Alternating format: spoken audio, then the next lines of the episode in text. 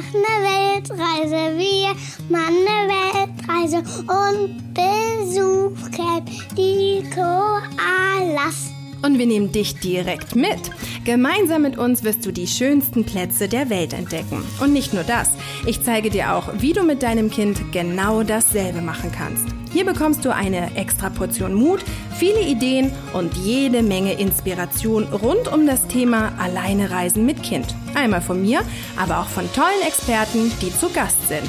Ich bin Janina Breitling und ich freue mich wahnsinnig, dass du dabei bist. Herzlich willkommen bei Bertie on Air.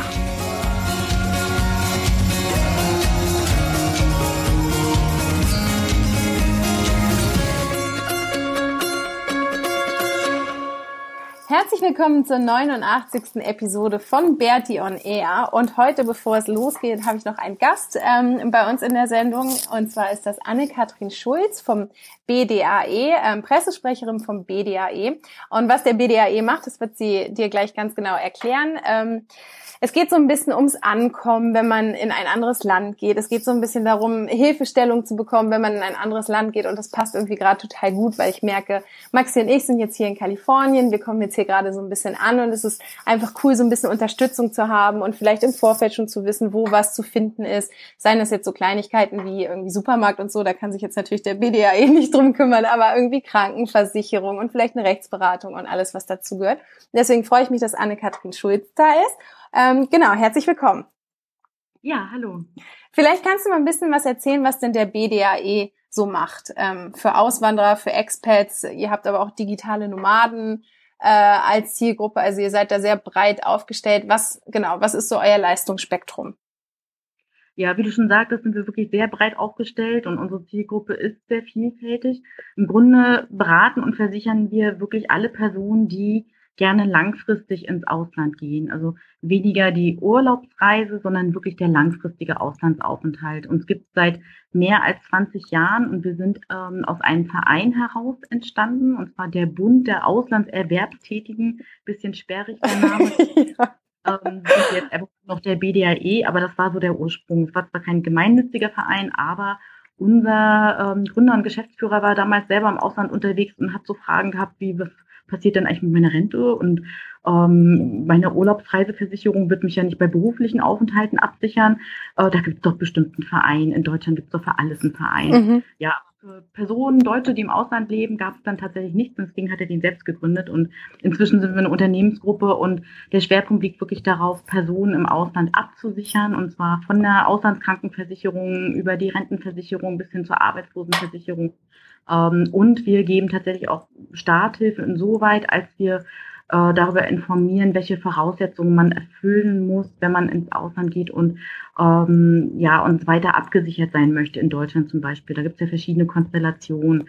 Es ist halt so, wenn man als Privatperson rausgeht aus Deutschland und hier nicht mehr arbeitet, nicht mehr gemeldet ist, dann fällt man aus dem System heraus. Also man ist hier nicht mehr in der Regel krankenversichert und auch nicht mehr in der Regel rentenversichert. Und wir äh, informieren darüber, was man tun muss, wenn man zum Beispiel wieder zurückkommt, beziehungsweise was es so für adäquate Möglichkeiten im Ausland gibt oder eben im privaten Bereich und stellen auch selber dann den entsprechenden Schutz zur Verfügung, wenn er dann notwendig ist.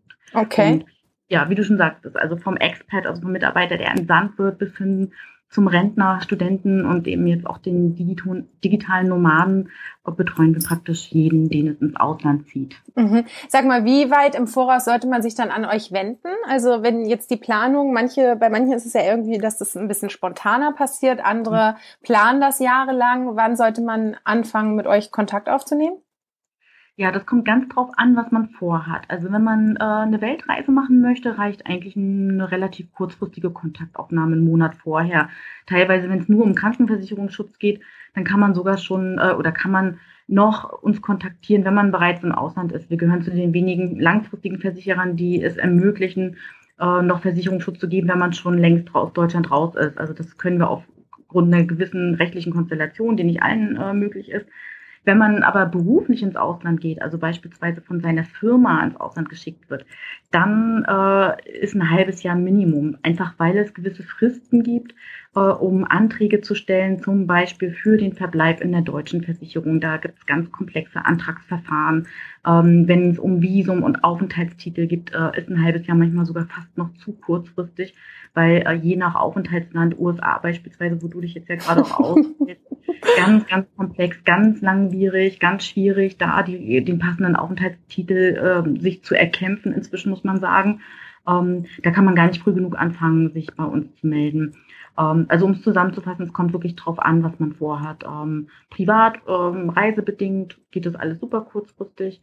Ähm, sobald es aber einen beruflichen Zweck gibt, ähm, sollte man das wirklich, sobald man weiß, man hat es vor oder man spielt mit dem Gedanken, unbedingt sofort bei uns melden. Okay, was sind denn so die typischen Probleme, die tatsächlich, also ich habe es jetzt gerade so ein bisschen flapsig gesagt, irgendwie, dass man nicht weiß, wo man seine sein Essen einkaufen kann und so. Das sind ja nur ganz, ganz kleine Dinge. Aber was sind denn so die typischen Probleme, die echt auftreten können, wenn man jetzt für kürzere oder längere Zeit ins Ausland geht?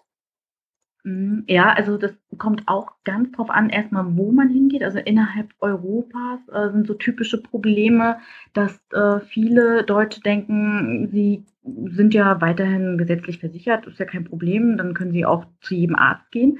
Äh, weit gefehlt, also die, die sogenannte freie Arztwahl hat man nicht in dem Moment, wo man einfach nur gesetzlich versichert ist. Ähm, da die meisten Kliniken im Ausland sind aber in privater Hand, vor allem solche, die man gerne besuchen möchte.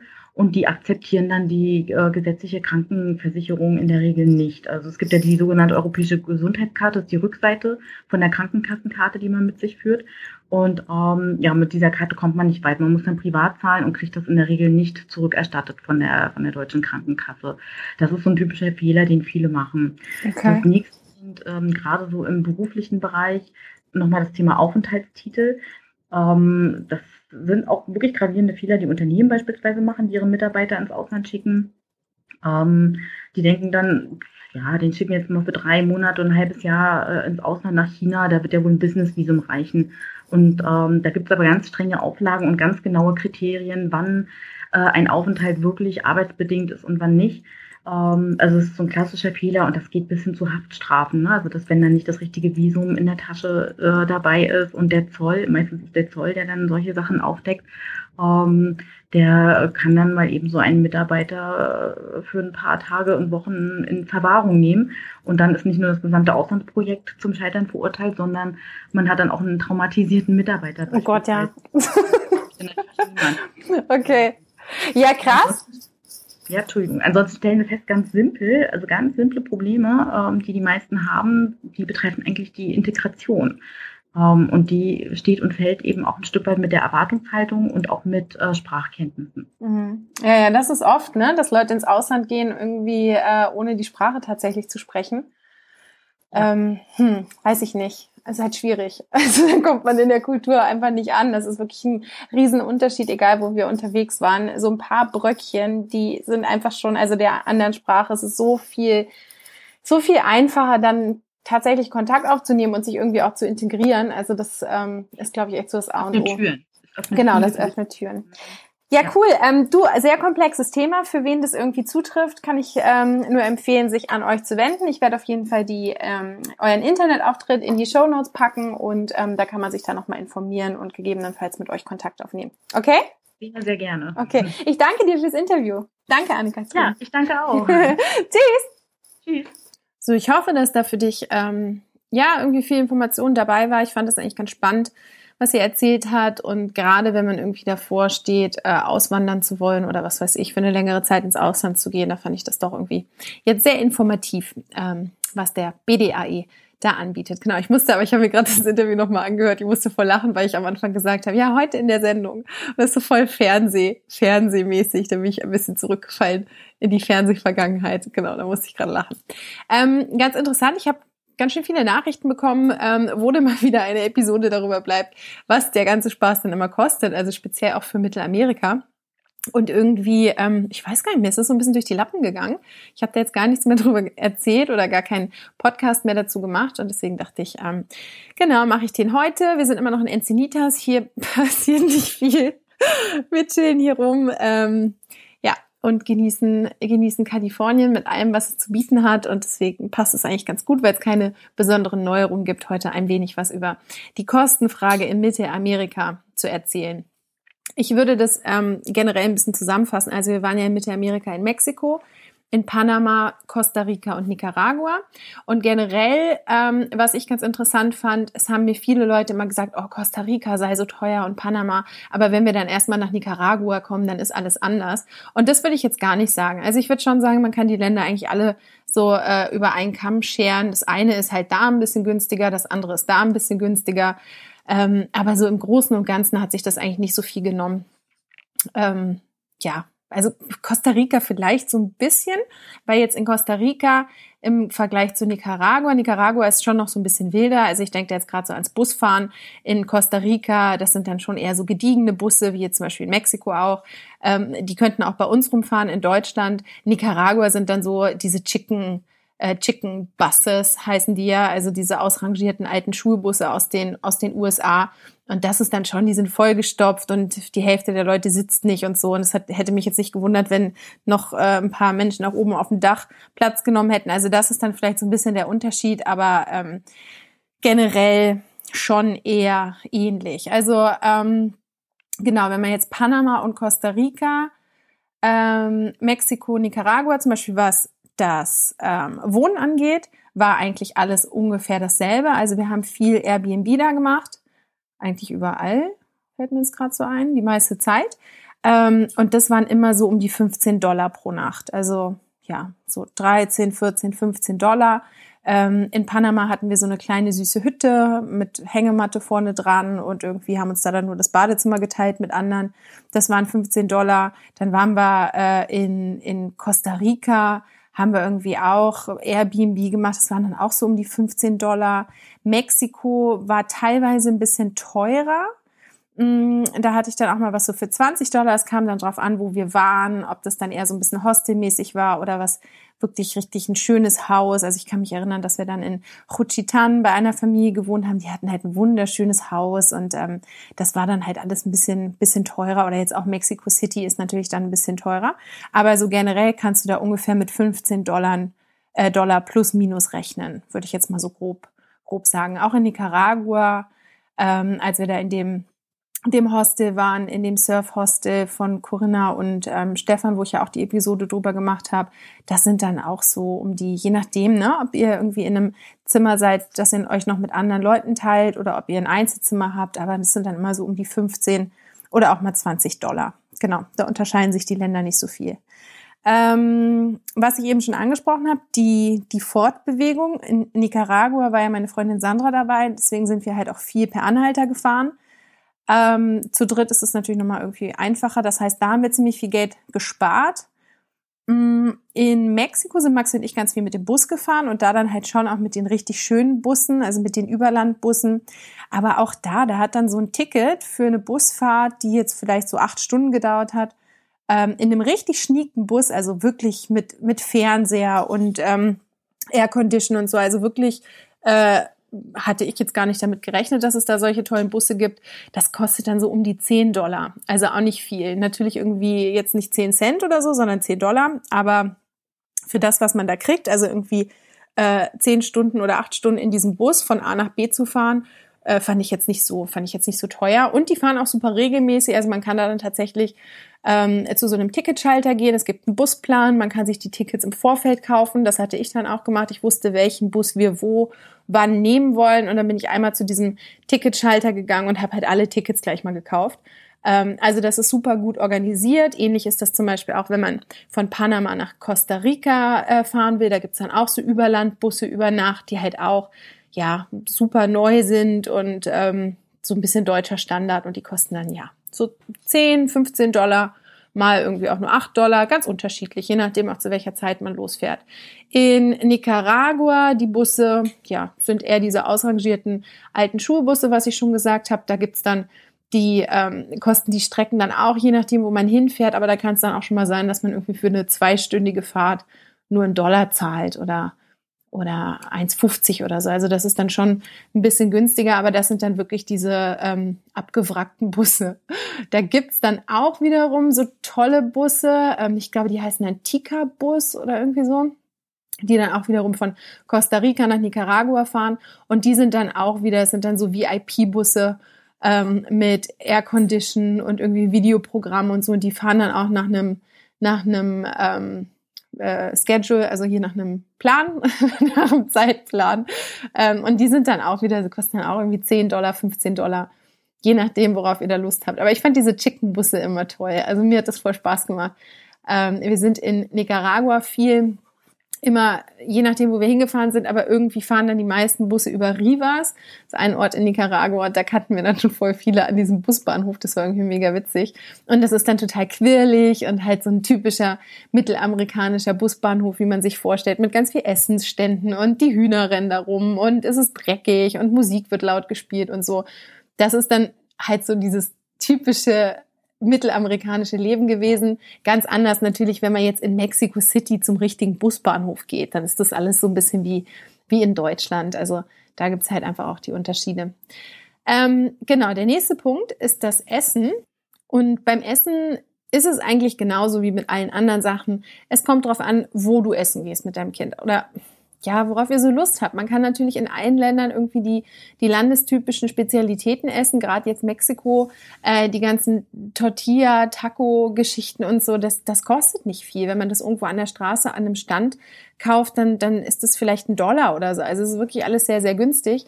Wenn ihr natürlich Pizza essen wollt in einem Restaurant, dann, dann kostet es schon Geld. Also das ist halt immer so die Frage, was man möchte. Auch gerade so Nicaragua und ähm, auch Costa Rica, so dieses Reis mit Bohnen ähm, das kriegt man an jeder Straßenecke fast hinterhergeworfen. Also es ist wirklich richtig, richtig günstig. Wenn man jetzt Lust auf irgendwie veganes äh, Frühstück mit, keine Ahnung, super, super tollem äh, Milchkaffee hat, dann, dann kostet es natürlich mehr. Und da, weiß ich nicht, da versuchen wir dann halt wirklich auch immer das zu essen, was es vor Ort gibt. Und ähm, viel Obst und Gemüse, falls es das hat. Das war jetzt zum Beispiel in Nicaragua der Fall. In Nicaragua hatten wir, ähm, als wir in dem Surfhostel waren, kam ein bis zweimal die Woche dieser, dieser Food Truck äh, mit dem ganzen Obst und Gemüse, was der, der, was der Verkäufer da irgendwie selber anbaut. Ich weiß nicht, ob der eine Farm hat oder was weiß ich.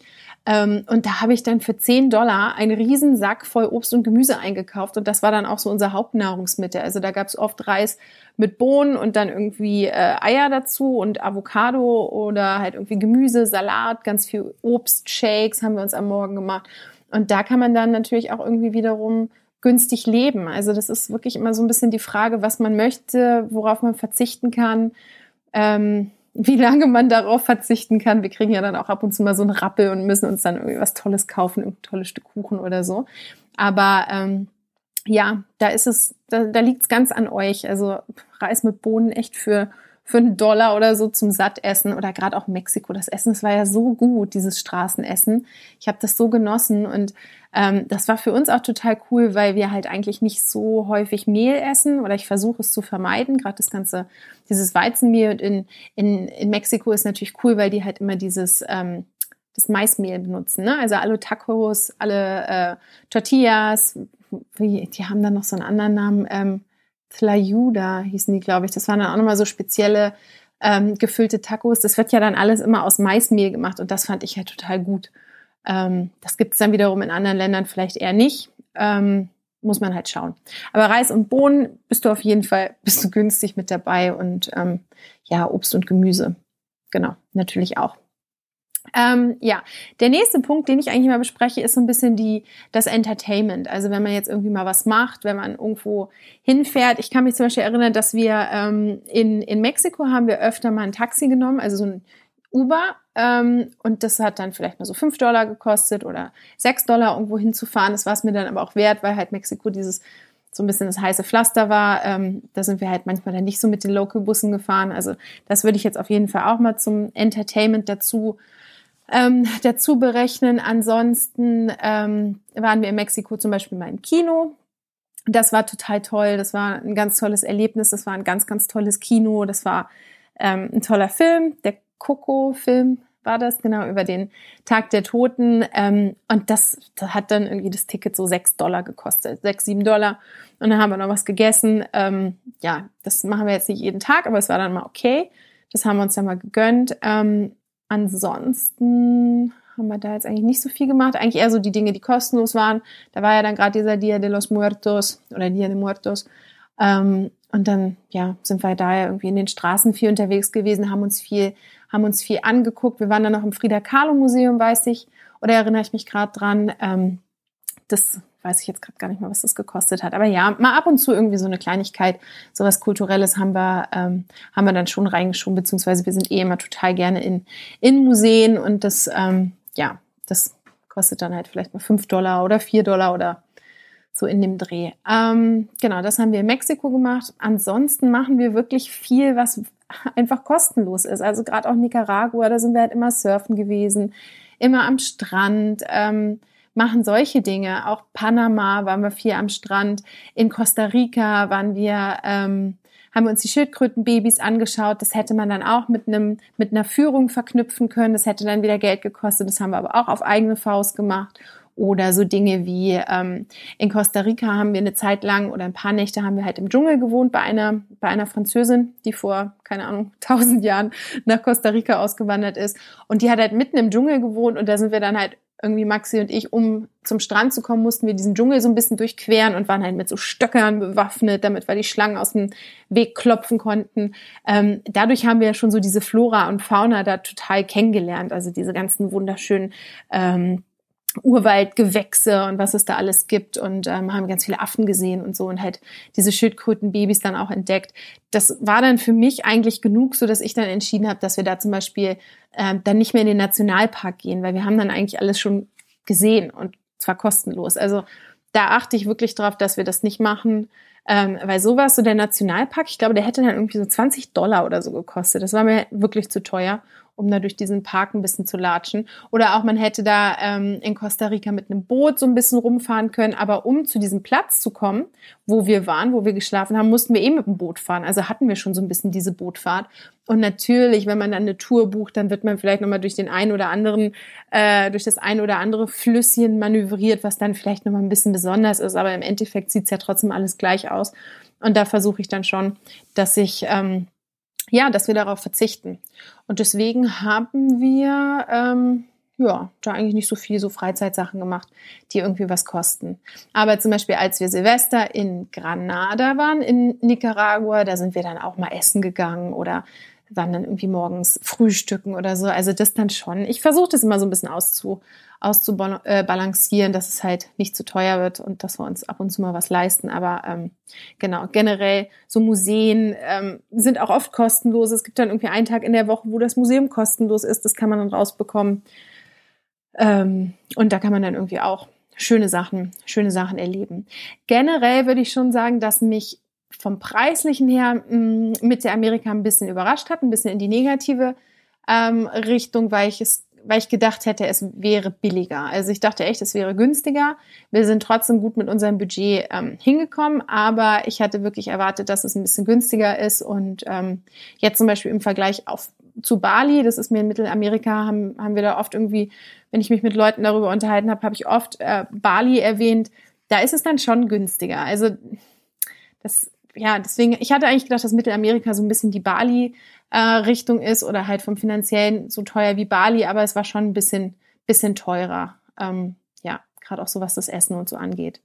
Aber wie gesagt, auch das könnt ihr euch günstig organisieren und ähm, gucken, dass ihr da irgendwie mit wenig Geld vorankommt. Genau, ich hoffe, das hat geholfen. Äh, die Nachhol-Episode zum Thema Ausgaben in äh, Mittelamerika. Hier in Nordamerika sieht es natürlich ganz anders aus. Ähm, das ist irgendwie echt nicht billig. Da kann ich dann auch nochmal eine Episode zu machen, wobei das eigentlich so eins zu eins die deutschen Preise sind. Gerade wenn wir im Supermarkt sind, das ist echt so Münchenmäßig. Teilweise ein bisschen teurer, teilweise ein bisschen günstiger. Ähm, aber das ist schon eine andere Nummer als Mittelamerika. Leider. Deswegen müssen wir hier noch mehr sparen. Genau. Ich wünsche dir eine ganz, ganz schöne Woche und ähm, ja, hoffe, dass es dir gut geht und freue mich, wenn wir nächste Woche, wenn du uns nächste Woche wieder hörst. Nächste Woche ist dann der Maxi auch wieder dabei, aber der hatte heute keinen Bock zu dem Thema was zu sagen. Ich habe ihn gefragt, ob er mitmachen will. Er meinte, nein, ist langweilig. Ich hoffe, du hast es nicht langweilig gefunden. Also, bis nächste Woche. Tschüss.